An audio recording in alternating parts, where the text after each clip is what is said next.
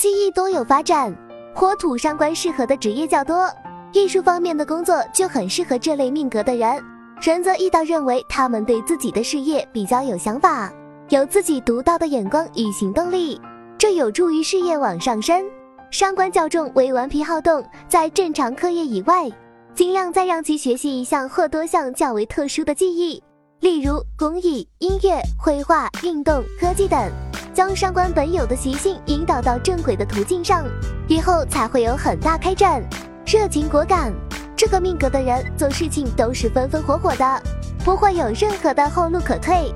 如果事情结果他们明知道不好，也会往火坑里跳。这说明了他们做事的果敢。火土伤官的特色不在于聪明，而在于热情。另外都说伤官女性情浪荡，其实并不完全如此，只能说在投入那段感情中的时候是全心感受，最热情洋溢的。神泽一导认为，一木如果身弱又不从格的话，很难真正热情的起来。男女都如此。口才好，思维敏捷，伤官的人头脑是比较聪明的，但是。除非你们伤官命格伤到财，这样才能比较激发你们的财运，让你有动力赚钱，否则就不容易赚到钱。所以伤官喜见财，通常来看，伤官较好的人都会拥有比较厉害的技术手艺。